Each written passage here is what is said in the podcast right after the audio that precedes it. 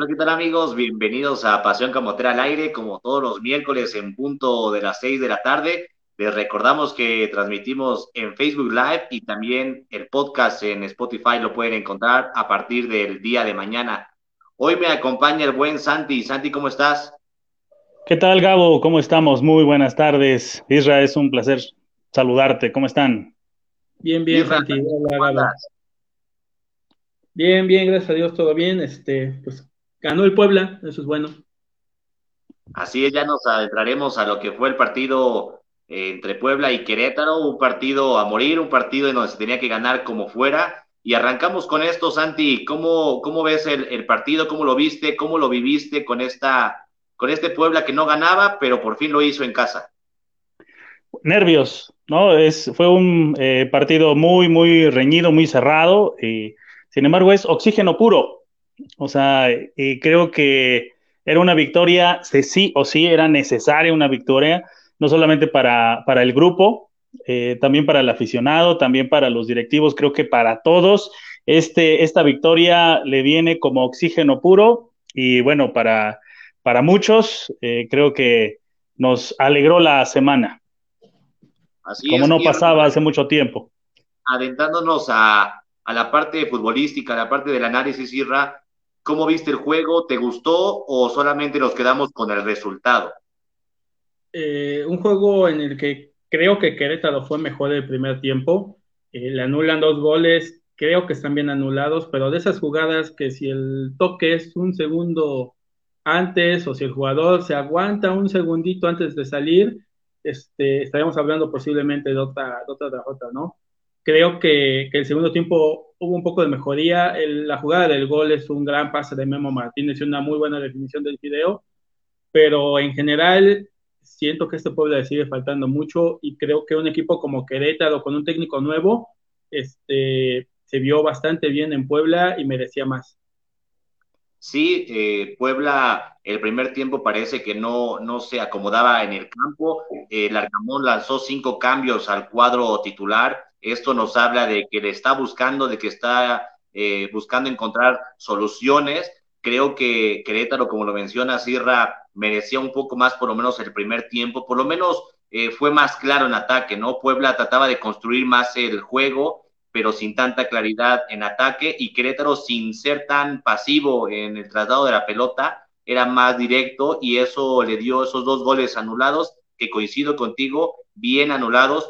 Eh, la defensa, Santi, ¿te gustó con esta inclusión de, de, Gularte? Eh, Corral va a la banca eh, y en su lugar Ferraréis. ¿Cómo lo viste en defensa? Eh, creo que es un cambio eh, necesario, creo que era un ajuste que era importante. Eh, me gustó muchísimo las semanas pasadas, hemos hablado acerca de la importancia de, de que era importante que él iniciara como, como titular. Me dio mucho gusto ver a Ferraréis como titular, también me dio mucho gusto ver a, a Memo, este, Memo Martínez también como, como titular. Estamos hablando de ya ajustes eh, ya un poquito más profundos. Eh, eh, son cambios que a mí en lo personal me parecen bastante acertados. obviamente queda como esa sensación de que faltó muchísimo más trabajo, falta muchísimo más trabajo para el equipo, pero me dio gusto ver por lo menos a, a de inicio. También me gustó cómo, cómo se vio Gularte. Gularte creo que hace muy buena mancuerna con, con, Segovia y con, y con Reyes.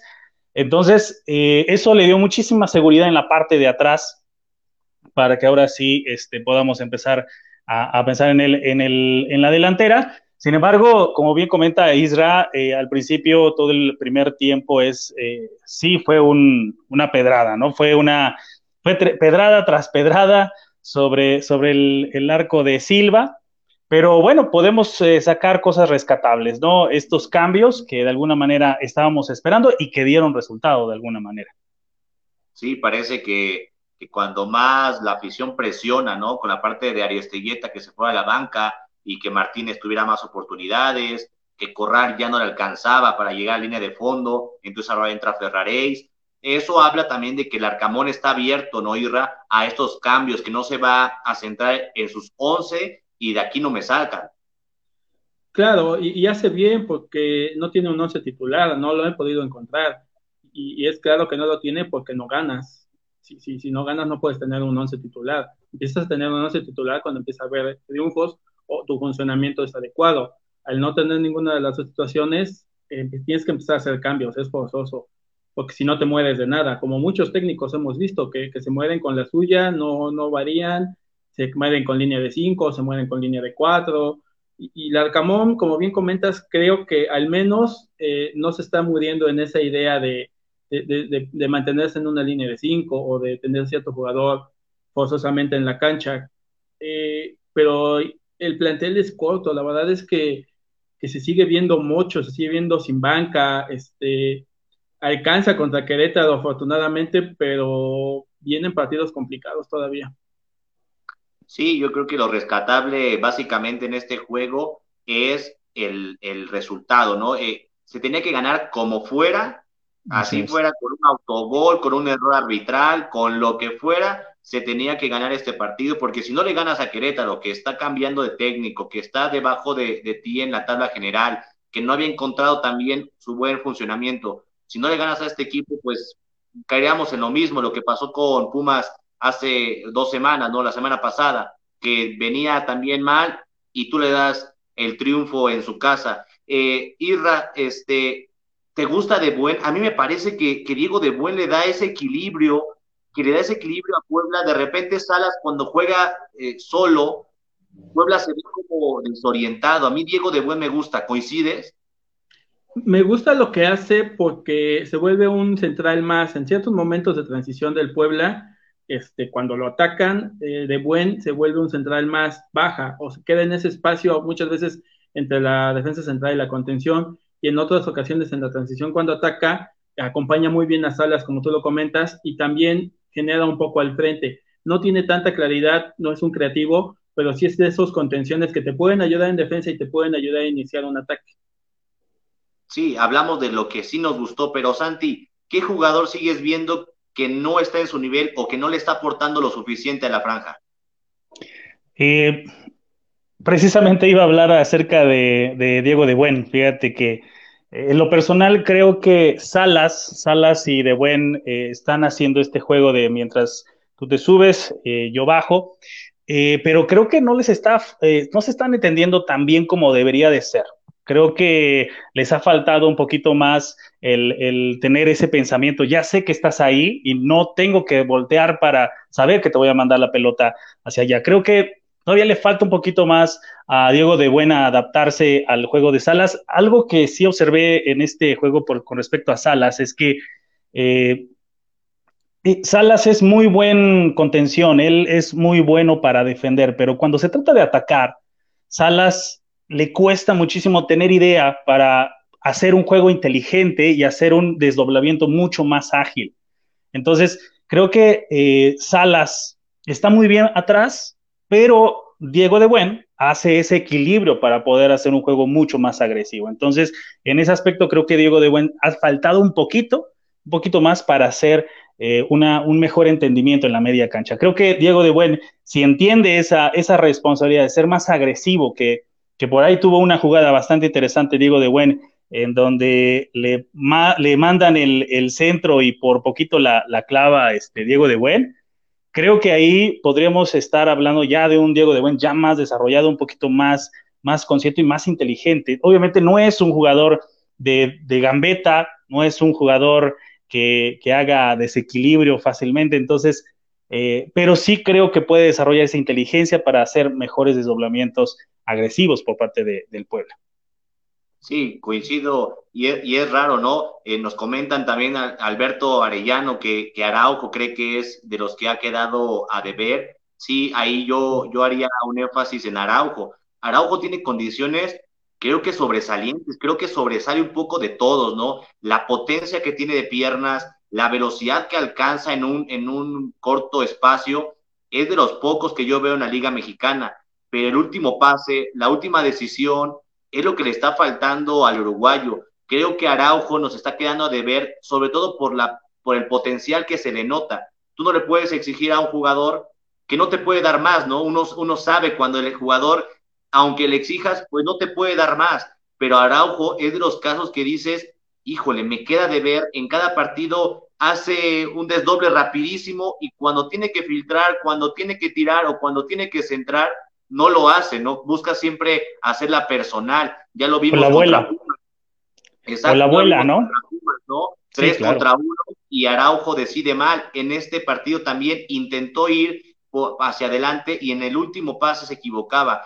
Ya complementando lo de Diego de Buen, eh, Santi, coincido contigo que les falta un poco de entendimiento, pero creo que están haciendo la función al revés. Salas de repente es el que se desprende demasiado hacia el frente y Diego de Buen es el que anda correteando al contención del rival o se mete entre los centrales. Yo este partido lo vi fundido a Diego de Buen, demasiado cansado porque él está haciendo la labor más defensiva o corretear en los contragolpes. Creo que tendría que ser al revés. Salas quedarse como fijo y Diego de Buen acompañar un poquito más a la jugada porque él tiene más cualidades en ataque, tiene buena pegada, tiene eh, decisión rápida. Entonces creo que ahí están descoordinados, ¿no? El, que tiene que quedarse no se queda y el que tiene que ir no va. Creo que por ahí va, yo creo que la parte de entendimiento. Seguimos leyendo sus comentarios, finalizando este bloque. Dice Inri que siempre está con nosotros. Araujo y Aristigueta ha quedado a deber. Sí, esto de Aristigueta es, es complicado, ¿no, Irra? Nosotros lo vemos en, en vivo, hemos ido a todos los partidos en, en el Cuauhtémoc y uno ve su sacrificio y dices, no le puede exigir más porque no le llegan los balones, pero aún así la afición está muy, pero muy metida en contra del venezolano Israel.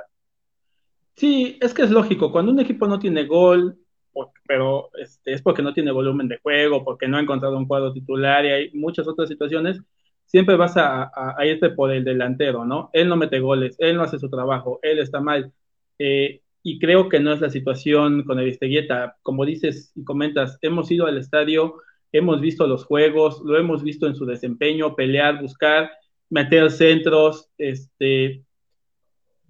Entonces es bien complicado para un delantero jugar en un equipo como Puebla, un equipo con poco volumen, eh, y ahora incluso lamentablemente este, sale lesionado, ¿no? Un saludo incluso a Aristeguieta, que, tuvo una fractura en, en, en, el rostro, en el pómulo, ya, ya fue operado por lo que sabemos y va a estar fuera un tiempo. Ahora todo, todo va a caer en sobre Memo Martínez. Entonces los que pedían a Memo Martínez, este, vamos a ver el desempeño, ojalá sea bueno, no, no estoy diciendo que quiero que sea malo, ni que prefiera a Aristeguieta o a Memo, simplemente ojalá y sea bueno, pero ya nada más tienes un delantero con esas cualidades.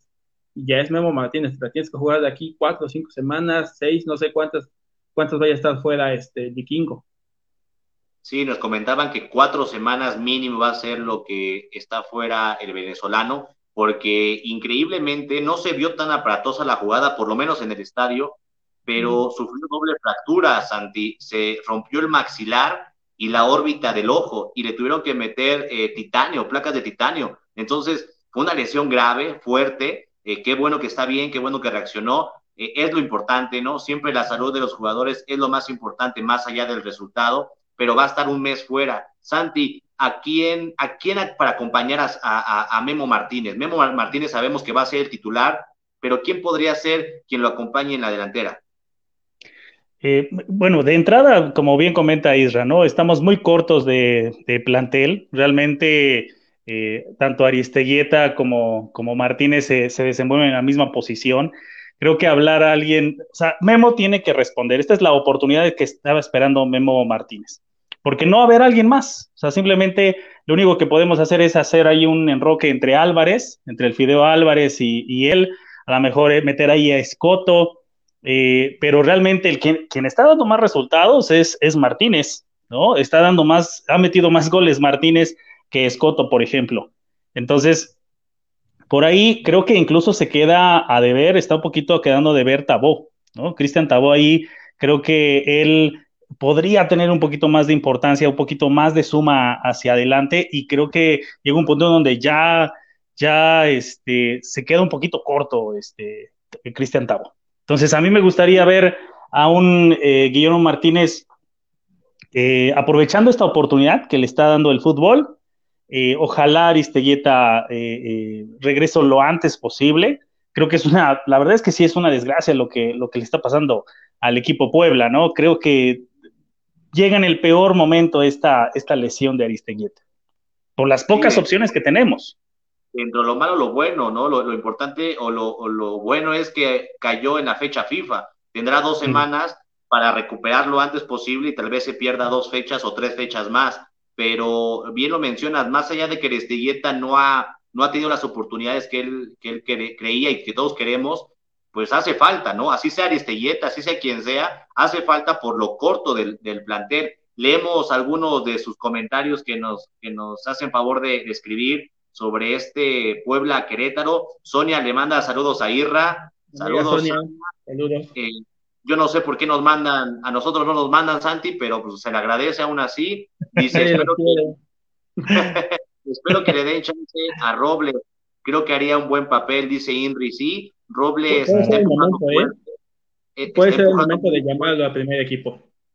Así es, ojalá se dé poco a poco minutos. También nos comentan que espero y Escoto ya no lo metan más porque está en un nivel pésimo. Sí, Escoto anda arrastrando la cobija desde que inició el torneo. No se le ve enchufado, no se le ve con, con confianza a Escoto, pero no hay más, ¿no? No hay más. Hay que, hay que rifársela por ahí, dicen, con lo que se tiene. Y vamos a, a entrar a esta parte de el plantel cerrado, Irra. Ya nos confirman, eh, Larcamón mencionó que quería al nene Beltrán, que esa era su, su apuesta final, no se dio, se va a añadir a Villalpando y con eso nos quedamos, Irra. ¿Crees que el plantel está para?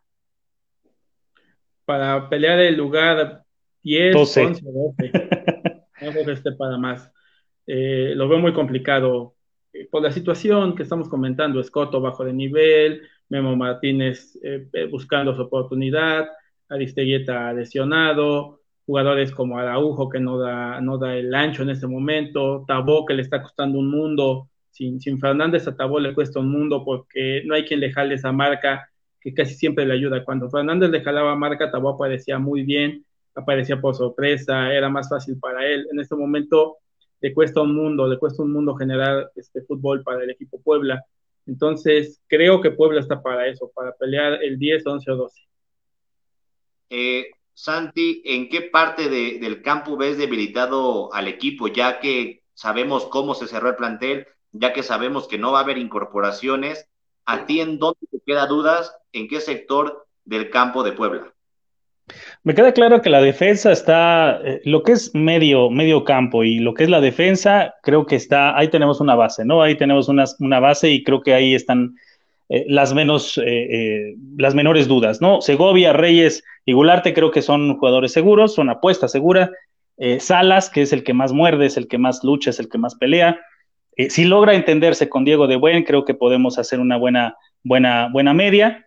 La duda está en, las bandas, ¿no? Eh, a mí me sacó eh, muchísimo de onda esta cuestión de Ferraréis. ¿Por qué, ¿Por qué pones a Ferraréis como carrilero si, si no es, no es carrilero? O sea, eh, ahí eso ese tipo de, decisiones es un poco extraño.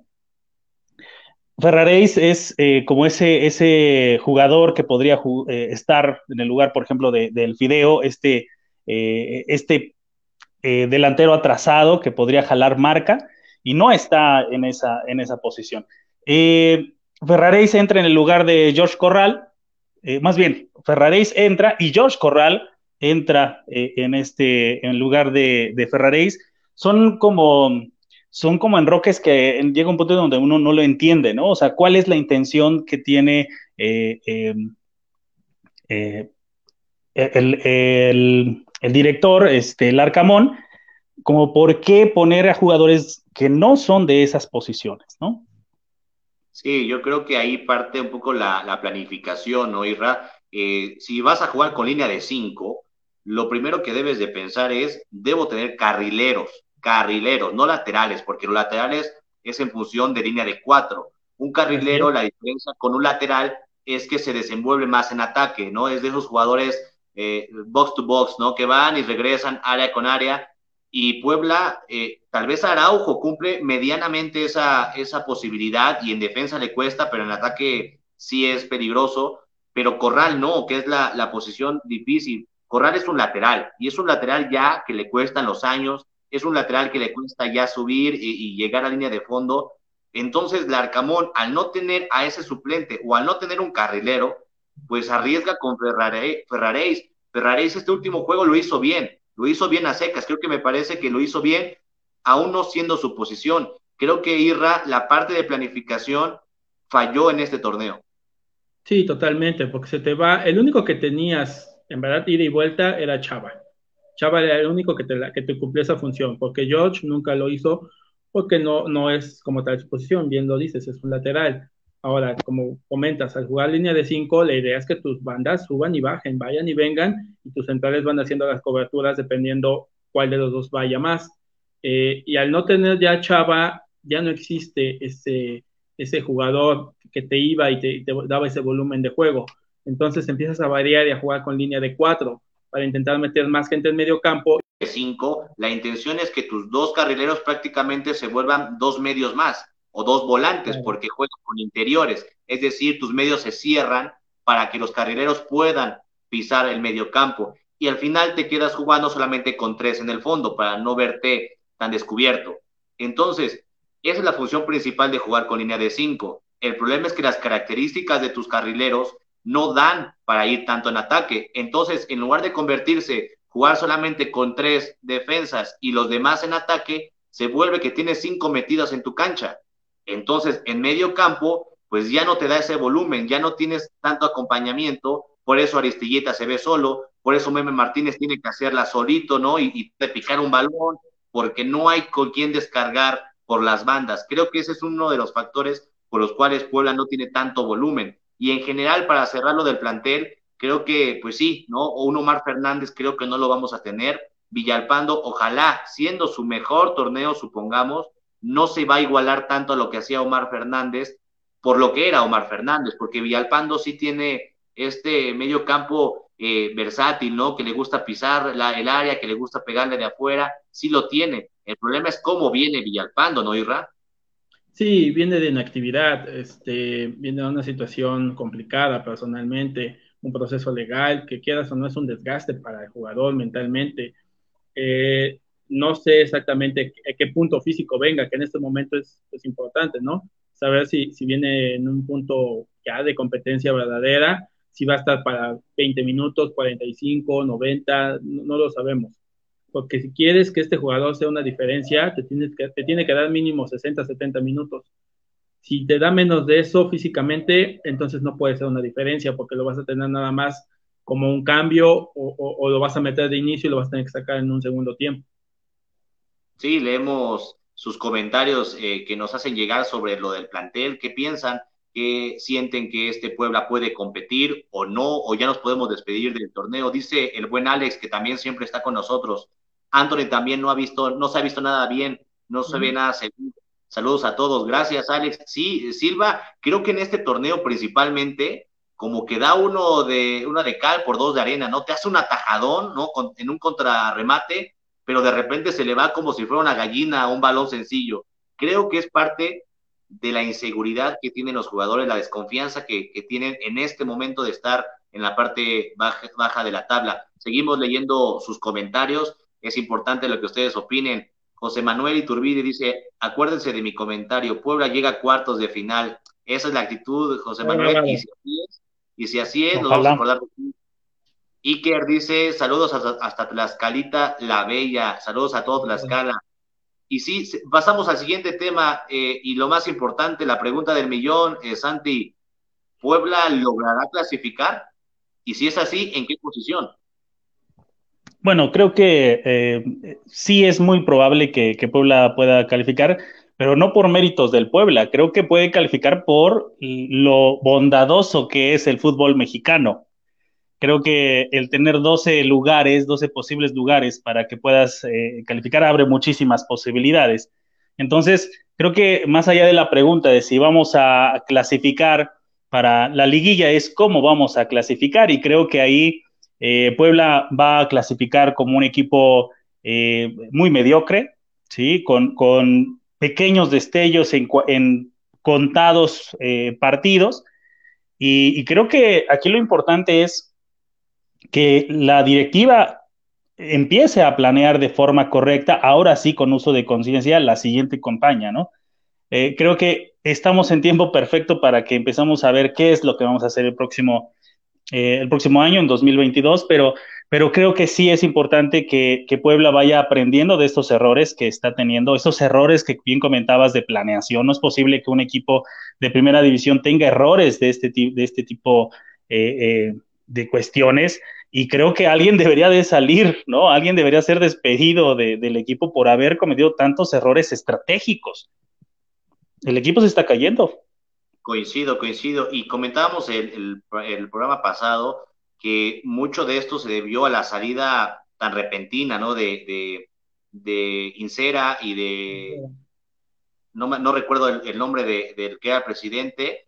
Eh, entonces, esta parte también como que complicó mucho, que ya estaba un plan y resulta que los que hicieron ese plan ya no están. Entonces, los que se quedaron, eh, planifiquemos otra vez y eso se convirtió en algo muy, muy malo para Puebla. Irra, ¿tú cómo ves a Puebla? ¿Crees que sea eh, clasificado en este torneo o mejor que no se clasifique, porque también esto podría tapar un poco eh, el ojo al macho, ¿no? Podría, ah, mira, aún así, con tantas ventas, con esta nula planificación, logramos clasificar, entonces palomeamos el torneo. ¿Tú cómo ves este final de torneo para Puebla? Eh, complicado. Necesitas aproximadamente 20 puntos para calificar como 11, 12 de la tabla. Tenemos 6. es complicado. La verdad es que que, aún, aún, calificándote en los, en los 12, entrando de 10, 11 o 12, que es lo que creo que pueda pasar, si la directiva, como dice Santi, tiene que hacer un examen profundo de conciencia, fijarse bien en, en, qué van a soltar nuevamente, qué van a traer y, darle, darle este, armas al Arcamón para el torneo que viene, porque si no te puedes empezar a meter en problemas de pagar 120 millones de pesos. Sí, y también es, es, es sumamente contradictorio y aumenta tal vez la posibilidad de fracaso porque el torneo pasado terminaste en tercer lugar, ¿no? Llegaste a semifinales y eso hace más evidente tu nula planificación de este torneo. Tal vez si el pasado hubiéramos ahí campechaneado, hubiéramos pasado pues desapercibidos, pues en ese torneo dices, bueno, es igual, no nos salieron las cosas. Pero el pasado fue el tercer lugar, jugando bien al fútbol, sorprendiendo a propios y extraños, y que en este, sobre todo, no se vea ni siquiera un poco cercano al fútbol que desempeñaste el torneo pasado, creo que es lo más evidente, porque más allá de la posición, chicos, no sé si coincidan, es el cómo está jugando Puebla, porque a veces por, por el árbitro, porque el partido, porque te expulsan, a veces te, te comes puntos, ¿no? ¿no? No llegas a los puntos que tú quieres.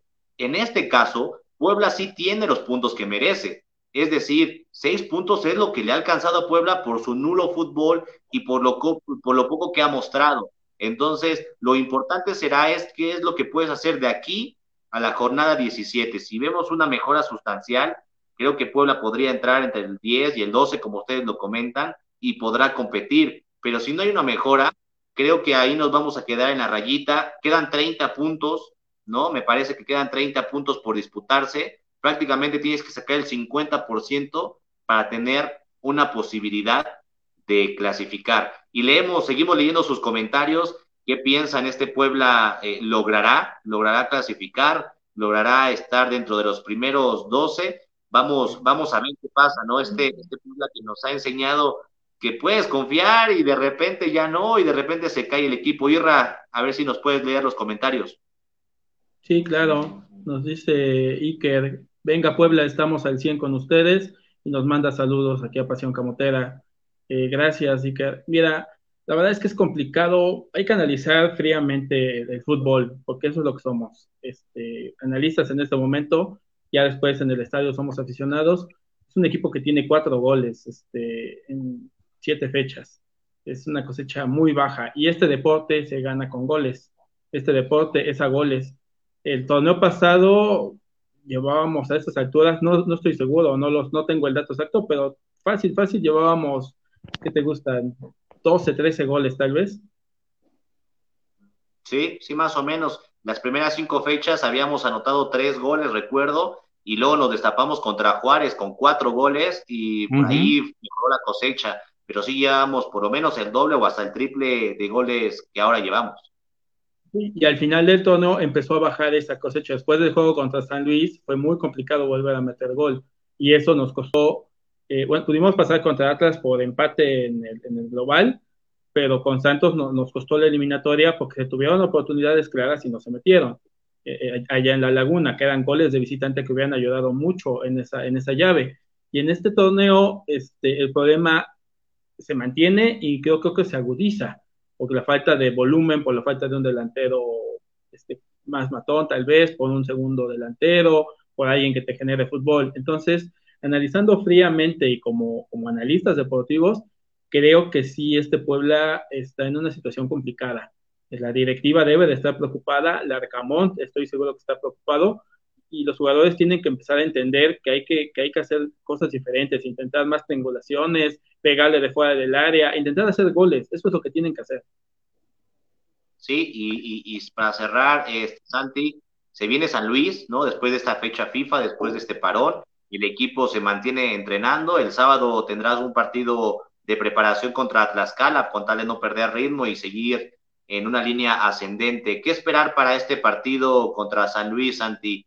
Eh, ¿Ves a un Puebla ganando o sufriendo? Yo creo que va a ser la tónica de todo este, de lo que queda eh, de la campaña. Eh, creo que van a ser partidos muy sufridos. Realmente es, eh, vamos a ver quién es más malo, ¿no? Se, oye triste, pero este partido es para ver quién es más, quién juega peor.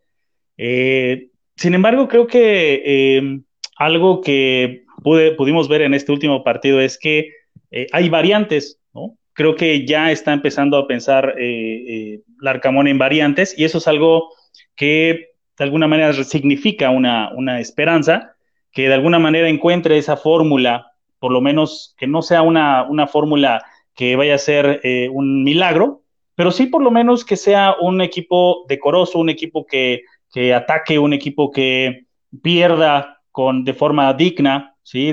que, que dé buenos partidos, que se vea la gana, que se vea la garra, ¿sí? que todos los, eh, jugadores se empiecen a morder cada vez que tengan el, balón. Eh, creo que ha sido lo que ha caracterizado a este Puebla, ¿no? Un Puebla agresivo, un Puebla que busca, ¿sí? Un Puebla que, no se echa para atrás. Desgraciadamente creo que el equipo limitado que tenemos hace que que tenga que estar retrocediendo constantemente, que se vea un, equipo timorato, un, tipo, un equipo eh, miedoso, ¿sí? Porque prefiero empatar, es un equipo que prefiere empatar a, no, a perder. Entonces, pues obviamente no vamos a llegar muy lejos con esa, con esa mentalidad, pero parece que, pareciera que no hay de otra, ¿no? Ahora, hablando de, lo que estabas comentando, estos errores estratégicos, o sea, no es posible que tengas eh, jugadores extranjeros como, como eh, Clifford, que está entrenando contigo, que le estás pagando un sueldo, que es, es una plaza de extranjero y que no, está, no lo estás considerando. O sea, ni siquiera para que juegue 15 minutos. O sea, ahí es donde digo, como, ¿dónde está eh, la lógica de lo, que, de lo que se está haciendo? Yo, por ejemplo, el próximo, el próximo partidos sí me gustaría ver a todos esos eh, jugadores, por ejemplo, un ejemplo es a Clifford y exigirle, ¿no? Eh, exigirle a, a, Clifford, a Boyague, que eh, es jugador profesional, ¿sí? Y si no, pues que vaya a hacer otra cosa, que se dedique a hacer otra cosa, porque no podemos tener a un, a un equipo solamente calentando bancas, ¿no?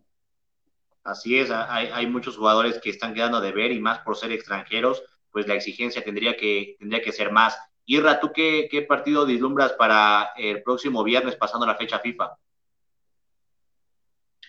Complicado, un partido peleado, un San Luis que, creo que está en mejor momento que Puebla. Eh, tampoco es la gran maravilla San Luis, pero creo que, que si es un partido inteligente y, viene a buscar el, marcador, puede llevarse puntos del Cuauhtémoc. Eh, el Puebla tiene que ser bien inteligente, tiene que, funcionar esa media cancha, tiene que, como decíamos, de buen tal vez tomar un poquito más protagonismo. Este, Araujo tiene que empezar a, pensar mejor cómo finalizar las jugadas y esperemos que, Memo Martínez aproveche esta oportunidad porque es un jugador ya, ya con ciertos años, ya estuvo en Chivas, estuvo en, en primera, en, bueno, en liga de expansión, y, este es el momento. Si Memo Martínez quiere dar un salto de calidad y ser protagonista en el fútbol mexicano, tiene que aprovechar estas cuatro, cinco, seis fechas que va a ser el hombre gol del pueblo. Sí, sobre todo porque se le había dado pocos minutos, ¿no? A lo largo del torneo pasado y de este, los últimos 10, 15 minutos era como el, el cambio oficial de Aristeguieta, y con esos 15 o 10 minutos se le veían cosas buenas, diferentes, entonces daba esa, esa sensación de que él era el elegido y él tendría que ser titular. Y en el partido en el que lo es, da un pase extraordinario para, para Fideo Álvarez, entonces la sensación que deja como aficionado es, es él, ¿no? Él tiene que ser. Ahora, ya que va a recaer la presión en él, ojalá y responda, porque si no, volveremos a lo mismo, ¿no? Pues mejor que metan a Aristeguieta unos minutos y así nos vamos a ir todo el torneo con pocos goles, con poco volumen y con malas decisiones en ataque. Seguimos leyendo sus comentarios sobre lo que nos espera del partido Puebla contra San Luis. Esteban Myers dice, yo veo ganando a Puebla, fue un golpe de motivación haberle ganado a Querétaro. Estoy seguro que el equipo va a retomar el estilo del anterior torneo. Araujo, Ferraréis, Martínez se vieron súper bien. Ojalá y así sea, Esteban. Eh, todos tenemos esa, esa esperanza. Yo también siempre, a lo mejor a veces gana un poco el corazón, pero siempre dices, el siguiente partido es el nuestro, ¿no? El siguiente partido se destapan, el siguiente partido es bueno, y ya vamos en la jornada 7 y sigues pensando lo mismo. A veces el corazón te gana un poco, ¿no? De, de querer ver a Puebla en los primeros planos, pero es cuestión de trabajo. Y si este, si este torneo se tiene que echar a la basura con tal de que la directiva, jugadores de afición, entendamos que hicimos malas cosas o hicieron malas cosas, no importa que se vaya a la basura con tal de que el siguiente torneo compitamos y compitamos mejor. Nos vamos, Irra, muchas gracias por acompañarnos hoy. Gracias, Gabo, gracias, Santi, un saludo a todos los que nos vieron y a esperar la fecha FIFA y luego ver al Puebla una vez más aquí en casa. Así es, gracias, Santi, por acompañarnos. Gracias a ti, Gabo. Gracias, Isra. Eh, ojalá el próximo partido gane, gane el Puebla, ¿no? Vamos contra San Luis. Así es, gracias a todos los que nos vieron y escucharon. Chao.